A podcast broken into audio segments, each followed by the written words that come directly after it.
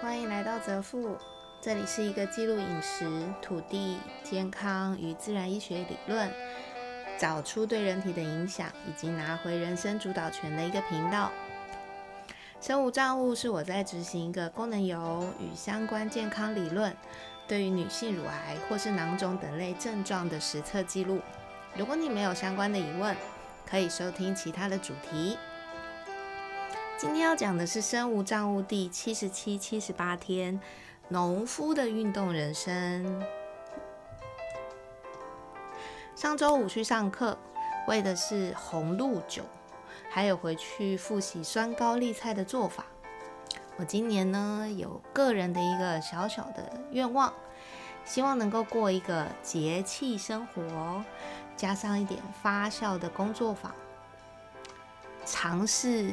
看看所谓的老庄顺应自然的日子，会是什么样子的样貌？一个在金融业上班的人，想要过老庄生活，会是一个什么样子的状态呢？我也不知道。不过我心里呃心里一直有一个声音，很想试试，可能是我的郡王吧。上课的时候记录了做酸白菜的方式，脑子里面也开始去想说：哎，我用，比如说新竹农夫的大白菜，那我要用谁的盐呢？有了很多很想要尝试的挑战跟组合，同一时间也认识了新朋友。课程结束之后呢，我回头去拿菜，就跟我们家农夫小聊了一下。哎，我才知道，他除了每天这样子去田里面耕作之外，每个星期六都会固定去打球，从不间断哦。而且他打的是篮球，他已经五十六岁，还有一群球友，但是年纪都比他小。五十六岁，这个岁数，身上到处有些酸痛的人，应该不是少数。比如说我我母亲就常常说自己膝盖痛，无法起立蹲下，可是要她去做一些复健运动呢，她又没有办法持续。为什么同样年岁的人却有不一样的结果？为什么同样是劳动的人也有不一样的结果呢？其实这就是运动对我们来讲的重要性。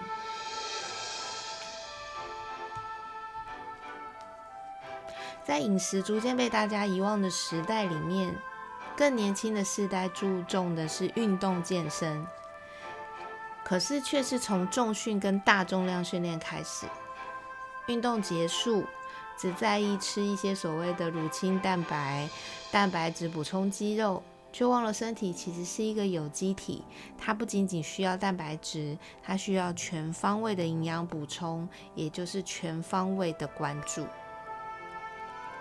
我并不是说重量训练不好，重量训练是必要的，因为重量训练才能够训练到大肌。可是，在要进入到做重量训练之前，我更建议先去调整一下，或者知道一下自己需要运动的这几个部位的肌肉到底是醒着还是睡着了。如果你能够花一点前置作业的时间，把这些肌肉唤醒，你就不用再跟我走一样的先受伤再痊愈的路了。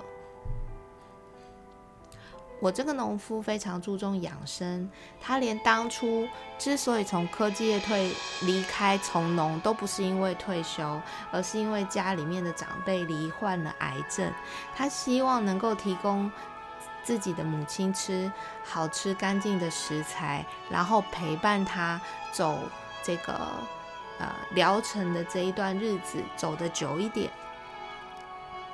那些日子里面，他除了研究癌症的饮食，然后也变成了专职的农夫，最后就开始注意自己家人的养生。我其实蛮喜欢他们家的平衡的，因为现在的主要经济来源是他老婆在外面工作，然后呢，他就负责好好的种菜，把家事打理好。种他老婆喜欢吃的菜，让他老婆每天都能够有满满的精神与能量去工作。可是这个可能在很多人社会的眼光里面，就会觉得不能认同吧？我想大家知道我在说什么。可是我非常喜欢这样子，两个人之间彼此平衡，然后同样为了一个目标，就是自己的家，在各自付出的这种努力。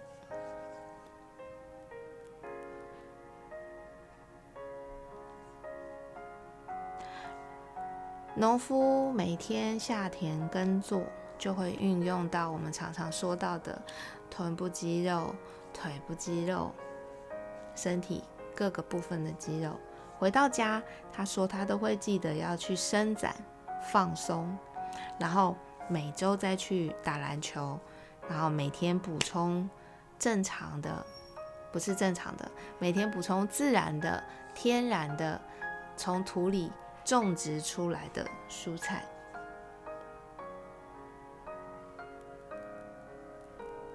你不觉得这标准是一个靠活在当下就活得很愉悦的范例吗？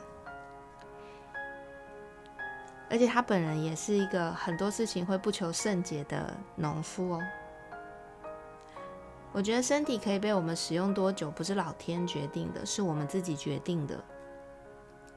大家所恐惧的老化，似乎越来越压迫着上了年纪的人，却又让大家无能为力。